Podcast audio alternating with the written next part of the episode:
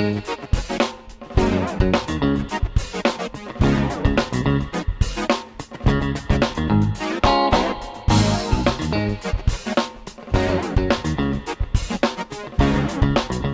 Hey, ¿qué tal? Bienvenidos a un nuevo episodio del podcast de San Pesqueira. El día de hoy tenemos una película bastante reciente, de hecho está nominada a los premios Oscar como mejor película animada. La película es Encanto y para poder hablar de esta película tengo una invitada muy especial, una amiga, Karen Ayala. ¿Cómo estás, Karen? Hola, ¿qué tal, Sam? Muy bien, muy feliz de estar aquí y emocionada. Pues elegiste esta película, esta película muy reciente, yo no la había visto, la tuve que ver hace dos días, dos, tres días. Y sí me gustó, pero me gustaría más saber a ti por qué te gusta tanto esta película? A mí me gustó mucho esta película por el mensaje que tiene y el fondo y la interpretación que se le puede dar. Yo con mi ojo clínico y mi ojo psicológico le doy como esa parte de la interpretación de las dinámicas familiares. Aparte me gustó mucho el soundtrack y las canciones son muy pegajosas y muy disfrutables. Pues sí me gustó bastante esta parte de la interpretación que se le puede dar a la película y el soundtrack tiene muy buen soundtrack. Sí, tiene muy buenas canciones y la animación también está muy, muy padre. O sea, Disney no decepciona en cuanto a animación, ¿no? Las últimas películas animadas que ha sacado están perfectas en cuanto a animación, en cuanto a la técnica. No sé si viste Soul. sí, también, de mis favoritas. Increíble. Se convierte en mis favoritas. en la animación. También en el mensaje, ¿no? Como tú dices. Claro. Porque tú eres psicóloga. Y aparte tienes una academia en donde imparten talleres, en donde imparten clases de muchas cosas, de matemáticas, de música, de... ¿Qué más imparten en la academia? Claro, en la academia de Jícaro pues estamos enfocados al arte y cultura precisamente, por eso también esta parte que resaltó de la película fue la parte musical. En la Academia de Yícaro pues nosotros impartimos clases, talleres de música, impartimos talleres de artes visuales, artes plásticas y un poquito de idiomas también. Entonces esta película es súper identificable, ¿no? Contigo. Sí, claro, la parte artística. Sí, porque todos se supone que en la película tienen como un don, como un talento, ¿no? Exactamente. Que les otorga esta, esta casita, esta vela, este milagro. Pero surge algo, ¿no? Surge algo con la protagonista de la película, ella no recibe ningún don, no recibe ningún talento y ese es como el enfoque principal, ¿no? Ajá, ella es como la diferente de la familia, ¿no? Todos tienen su talento, su don, a excepción de ella que la hace un poco distinta, ¿no? Llamémosle como la oveja negra de la familia, ¿no? La diferente.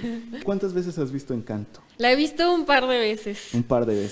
Sí. es que la primera fue por, por curiosidad porque comencé a ver bastante movimiento en las redes sociales de esta película y que todo el mundo empezaba a hablar de la película en Facebook, los TikToks estaban también a todo lo que daban con esta película, en Spotify, las canciones, entonces la empecé a ver por curiosidad y la segunda parte ya fue por gusto y por querer ampliar un poquito la perspectiva también y el fondo de lo que habla la película en el aspecto psicológico. Sí, tiene muchísimas cosas que le podemos sacar a la película y justo en ese, en ese sentido psicológico, porque pues ella crece, ¿no? Con esta idea de que pues no recibió su don, no recibió su talento, pero al mismo tiempo trata como de evadirlo, como decir, es que yo soy especial, o sea, yo soy como cualquier otra persona de mi familia, pero vemos en ciertas escenas específicas que sí le afecta de cierta manera eso de no haber recibido un don, ¿no? Claro, y al mismo lo esconde, ¿no? De cierta forma. Porque los chiquitos le preguntan, ¿te acuerdas? y lo evade.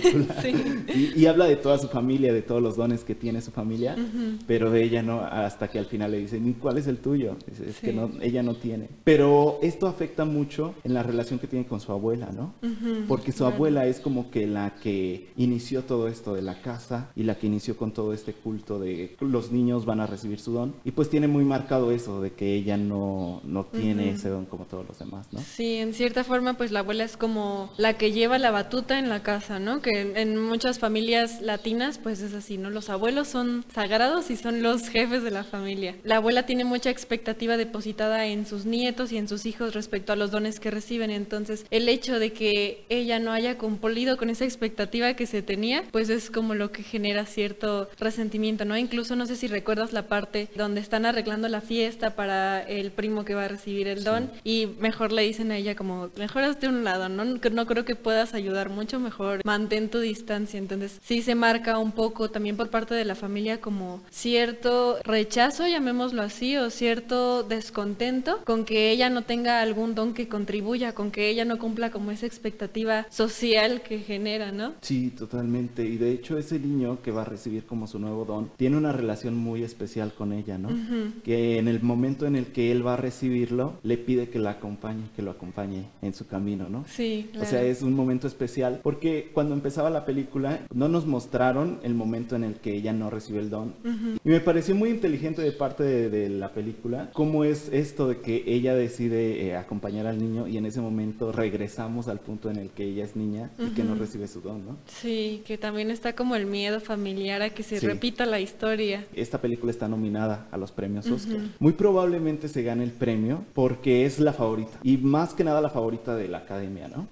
Pero sí está nominada a dos cosas, a mejor película animada y mejor canción, que es Dos Oruguitas. Y muchas personas se quejaban de que no debieron mandar Dos Oruguitas, sino que debieron mandar No se habla de Bruno. Ajá, claro, que es como la más ajá, como la más icónica, ¿no? Sí. Pero tu canción favorita, ¿cuál es? Mi favorita es No se habla de Bruno. Creo que tiene elementos musicales muy buenos Sí. y mezcla varios aspectos y varias estructuras musicales también para generar ciertos ritmos latinos y darle ese toque también colombiano, ¿no? Incluso en los bailes que generan al momento de ejecutar la canción, le dan como ese toque latino también. Algo que no habíamos hablado es eso de que está ambientada en Colombia. Está ambientada en Colombia. Pocas veces Disney ha hecho esto, ¿no? Porque normalmente todas sus películas se enfocan nada más en Estados O Unidos, Europa. en, en Europa o en algún otro lugar que no es real, como por ejemplo Monster Inc. o algo así. Ujú, claro. Pero lo ha hecho, por ejemplo, con las aventuras del emperador, que es en Perú, en ¿no? Perú. y con Coco, que es en México. Sí,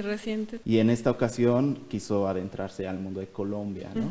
Con Encanto. Sí. ¿Tú cómo ves esa parte? O sea, esa parte de representar a Colombia dentro de la película. ¿Crees que se hizo bien? Sí, de hecho, este, los creadores de la película fueron, viajaron a Colombia para conocer un poquito de las culturas, ver un poquito los paisajes y cómo iban a crear el ambiente de la película. De hecho, la casa está situada en unos montes que sí existen en, en realidad en Colombia y se, se inspiraron pues de esa experiencia real. De hecho, otro dato curioso es que, no sé si recuerdas el personaje de Camilo, que Sí. es el primo. Mencionan algunas personas que se le dio ese nombre en honor al guía que guió a los creadores de la película Órale. en el tour en Colombia. Qué bien, le Sí. dieron ese honor, ¿no? Sí, Dentro le dieron como el reconocimiento también dentro de la película. Tiene esto de la música, do- cuando están festejando de que sí recibió el don el niño. Ujú, sí, de Carlos Vives. Ajá, de Carlos Vives, las arepitas, ¿no? También Sí, la comida. O sea, sí, como todo hay muy tradicional. Y, pero esa película se enfoca más en todo este asunto de la casa, ¿no? O sea, es como muy, solamente ahí, realmente no, no enfoca en como en otros lugares de la ciudad, sino solo ahí, que Mirabel vio algo en la casa, que se estaba como destruyendo la casa y que se estaba como apagando la magia de cierta forma, ¿no? Ajá, que tuvo como esta visión. De hecho, mencionan que el nombre de Mirabel es precisamente porque ella observa o mira cosas que los demás no ven, como por ejemplo el valor de las personas por lo que son y no por el don que se les asigna. Ella se da cuenta de cosas que otras personas no lo ven. Cuando van a llamar a las personas que están ahí, a su familia, nadie ve eso, pero hay un personaje que sintió algo, ¿no? Ujú, Es Luisa. Luisa, sí, Sí. que tiene super fuerza, ¿no? Sí, que tiene el don de la fuerza. Sí, que notaron que tiene como un tic. un Ajá, tic. es de como de estrés, ¿no? Sí, Precisamente sí, como de, ansiedad, ¿no? de la carga que tiene ella. Porque vio algo, ¿qué fue lo que captó? Mm, recuerdo que escuchó hablar a las personas respecto a un miedo de las grietas, Sí. de que si era real, que mucha gente daba por loca a Mirabel por haber visto grietas y cosas que nadie más veía, pero Luisa vio y se enteró que sí era real y que otras personas también habían percibido esa parte como de peligro en la casa. Sí, es por eso que ella se adentra porque descubre que es su tío, que se llama Bruno, que nadie quiere hablar de él, porque el don que tenía Bruno era como de profetizar cosas y que se cumplían todas, ¿no? Como Así que es, las profecías. Las profecías, las visiones que él tenía, o que sea, decían que usualmente eran malas, ¿no? que eran malas y que cada que se cumplían pues pasaba algo malo, ¿no? Entonces Mirabel va a buscar a, a Bruno para que le dé como una respuesta Claro. porque encuentra como unas piezas de una figura. De una profecía. de una profecía. que realizó Bruno precisamente, sí es el, el tío que tiene el don como de ver hacia el futuro, ¿no? Algo que yo me di cuenta en la película y en la canción de No se habla de Bruno, no sé si recuerdas la parte donde hablan un poco de las profecías que él dio que eran profecías como negativas, de que una persona iba a subir de peso, que otro se iba a quedar sin pelo y de que un pez iba a morir, de que iba a llover en la boda de los tíos, ¿no? Y hay algo muy curioso en psicología que se llaman las profecías autocumplidas. Ok. Que son como miedos de las personas que por pensar tanto en eso se vuelven realidad.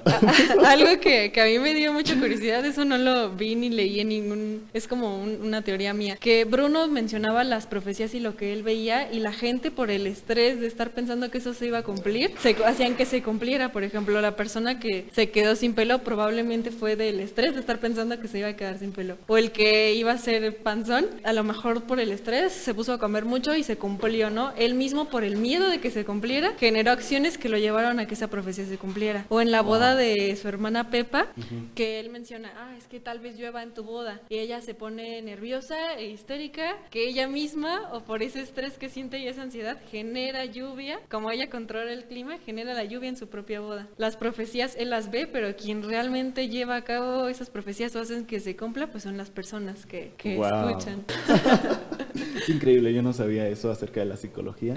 ¿Hay más mensajes que le notas a la película o que le puedes sacar? Mm, sí, creo que Mirabel juega un papel muy importante y representa un poco a las generaciones actuales. Hay muchos estigmas, muchas ideas muy conservadoras o muy cerradas en las familias que son muy tradicionalistas en ocasiones. Algunas veces llega a estar esa persona, ese miembro de la familia que es como la oveja negra que rompe todos los paradigmas establecidos, ¿no? Que llega a cuestionar los patrones familiares, las tradiciones familiares, que llega a cuestionar lo que está bien o lo que está mal. Entonces creo que también ella representa a estas generaciones que ya están cuestionando muchas cosas, que están cuestionando las creencias, que están cuestionando los patrones familiares, lo que está bien, lo que está mal. Ella lo representa, pero al mismo tiempo pues se genera como este conflicto familiar, que muchas veces se cree que un sistema está bien, como funciona bien, te sientes cómodo ahí, que dejas de pensar si podría mejorar. Entonces se deja de cuestionar y se deja de ver lo malo. Mirabel hace eso de cuestionar si están bien. La abuela pensaba que todo estaba perfecto, ¿no? Pero te vas al fondo y tenían ansiedad, esta, Luisa tenía su tic de estrés también, eran infelices y resulta que todo lo hacían por continuar con esa perfección, pero realmente ellos no estaban felices. Entonces en algunas familias pues llegan a creer que todo está bien hasta que alguien cuestiona si realmente está bien, ¿no? Rompen los paradigmas y rompen los patrones. Y no es algo que esté mal o que llegue a generar una ruptura familiar, sino que llega a generar un cambio que a veces genera cierta incomodidad, ¿no? Como a ellos, que les generó que la casa se desplomara, pero se reconstruyó. Lo que hizo Mirabel fue básicamente derrumbar esas creencias y reconstruirlas con creencias nuevas, creencias más sanas y creencias más balanceadas para todos. Wow.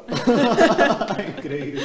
Sí, de hecho de eso que mencionas me gusta la escena en donde va con el personaje de es su prima, creo, la de las flores. Su hermana. Que le revela que realmente ella no se quería casar con Mariano. Y ella le revela que no quería. Que realmente. no quería. Que de hecho su personalidad cambia, si te das cuenta en ese momento en el que en el que revela sus verdaderos deseos, cambia totalmente su personalidad y, su don. Y su don. Sí, nos damos cuenta que ella no era así, que estaba como queriendo encajar dentro de la familia para pues no decepcionar a nadie o para poder hacer eso de... O seguir siendo la favorita. Pues vamos a hablar un poquito de los personajes, ¿no? Cada personaje tiene su don, tiene su talento. ¿Cuál es tu favorito? Mi favorito yo creo que sería, en cuestión de personaje, sería Isabela, la hermana de las flores. En cuestión de don, yo creo que sería el de Pepa, el de controlar el clima.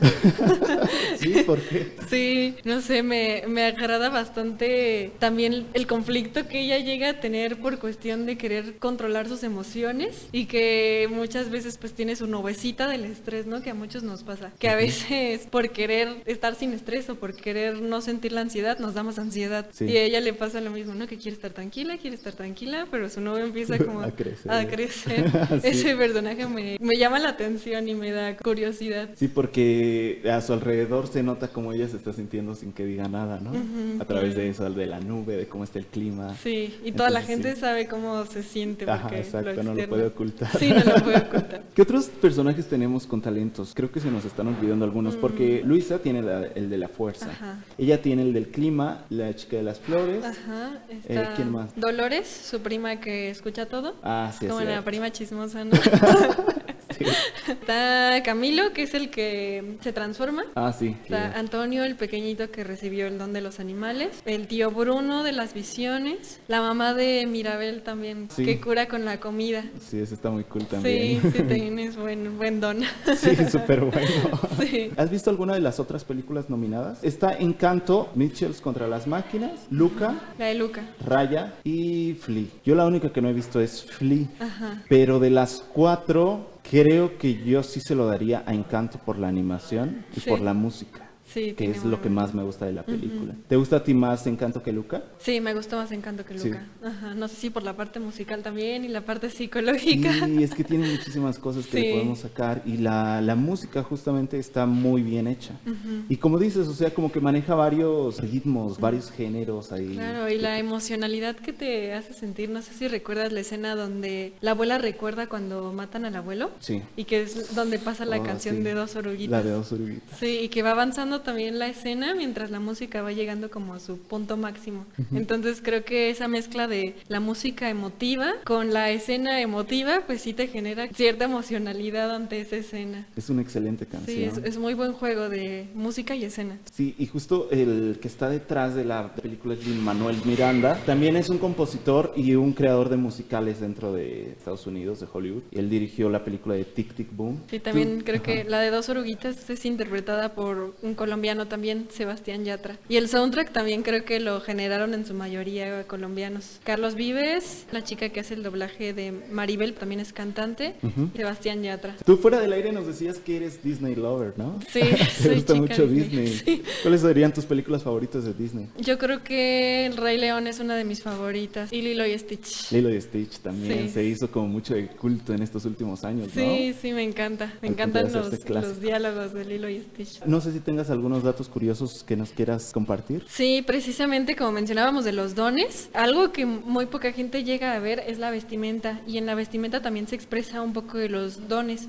Por ejemplo, Dolores que tiene el don de escuchar todo, ella tiene como ondas sonoras en el patrón de su vestido. Camilo, que es el que se transforma, también mencionan que su nombre hace referencia a los camaleones, se adaptan y se transforman. Y tiene camaleones en su vestimenta también. Luisa, la de la fuerza, tiene pesas dibujadas en su patrón de su vestido. Y Mirabel, ella tiene varios elementos. Tiene en su vestido la vela, tiene las florecitas de su hermana, tiene también una pesa y algunas plantitas, como haciendo referencia a que su mamá sana con la comida. Tiene como la combinación de todos los demás, ¿no? Ajá, una mezcolanza. De hecho, hay una, una escena, creo que es de las primeras, donde se ve el cuarto de Mirabel, que tiene una máquina de coser. Entonces, hay algunas personas que dicen que ella misma bordó su vestuario con los elementos de su familia, porque ella sentía mucho aprecio, a pesar de ser diferente, sentía mucho aprecio y mucha cercanía con su familia. De hecho, la primera canción se nota, ¿no? Sí, claro. Es, acerca de toda su familia. De todas las escenas de Encanto, ¿cuál dirías que es la que más disfrutas? Masoquista, pero la de dos oruguitas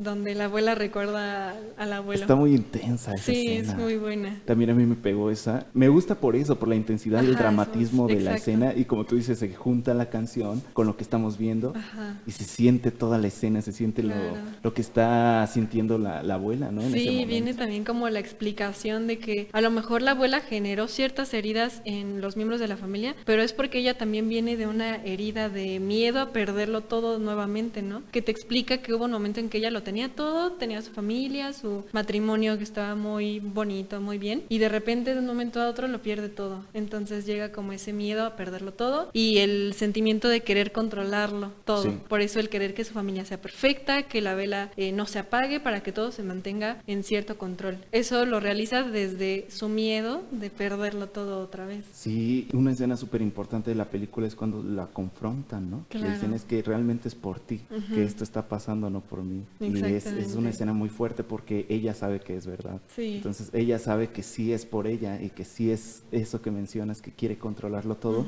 Y esa escena de la pérdida del abuelo, pues te hace sentir como cierta empatía, ¿no? Incluso de qué feo que, que llegó a perderlo todo, a tenerlo todo y a perderlo todo de un momento a otro. Sí, porque algo que me gusta de las últimas películas de Disney es que como tal no hay un personaje que represente el antagonista o el villano, exactamente sino que son cosas que están ahí y que tú mencionas también que hay que saber identificarlas o hay que saber interpretarlas. El verdadero antagonista de la historia, ¿no? Este miedo, estas inseguridades, todas estas traumas reprimidos que hay dentro de la familia. Ese es como el problema a resolver Ese de es la como película. el problema de la película. No hay un personaje como tal villano. Sí. Porque al principio yo decía, ah, es Bruno, es Bruno el que va a ser el villano de la Claro, película. sí, Luego yo te hace dije, ajá, es la abuela. Y no, no es ninguno de los dos, es todo lo que está detrás de, de los personajes. Es la dinámica familiar, el Sí, hecho de cómo se lleva a cabo la dinámica familiar. Eso está increíble. ¿Cómo le convencerías a las personas que no han visto la película de verla? Pues creo que tiene muy buenos elementos la película. Es muy disfrutable también verla en familia. Seguramente llegan a identificarse con algún personaje o llegan a identificar a algún miembro de su familia con algún personaje, una tía, una prima, ¿no? Y eso lo hace interesante y divertido también. Ajá. Tiene escenas divertidas. Recuerdo también de mis favoritas es cuando Mirabel está a punto de caerse y el tío la agarra y sale la ratita.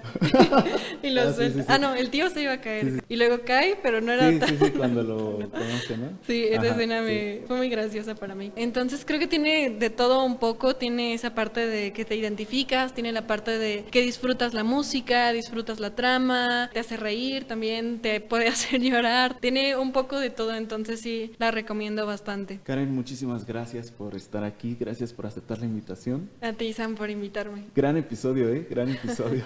Me da mucho gusto, ojalá lo disfruten allá también. claro que sí. Y si nos puedes dar tus redes para poder seguirte. Claro, les puedo dar mi Instagram, estoy como Karen-Ayala C. Ahí pueden encontrarme si tienen algunas dudas respecto a psicología, respecto a la parte de las artes también, la academia, ahí me pueden preguntar sin problemas. ¿Y las redes de tu academia cómo lo podemos encontrar? En Facebook estamos como Academia de Jícaro, de apóstrofe Jícaro con G y K. Y en Instagram también nos encuentran así como arroba Academia de Jícaro. Ok, pues muchísimas gracias Karen por estar aquí una A vez ti, más. Sam, por invitarme. Y gracias a los que nos escucharon, tenemos episodio cada semana. Si les gustaría estar en este episodio, igual pueden mandarme un mensaje directo vía Instagram. Estoy como Sam Pesqueira-bajo. Y si gustan hablar de una película, también lo pueden mencionar. Y con gusto vamos a, a recibir sus sugerencias. Gran episodio, Karen. Espero que regreses en algún punto para hablar de alguna otra película Con que te guste gusto, mucho. Sam. Y espero que estén muy bien todos los que nos están escuchando. Nos vemos la próxima semana. Hasta luego.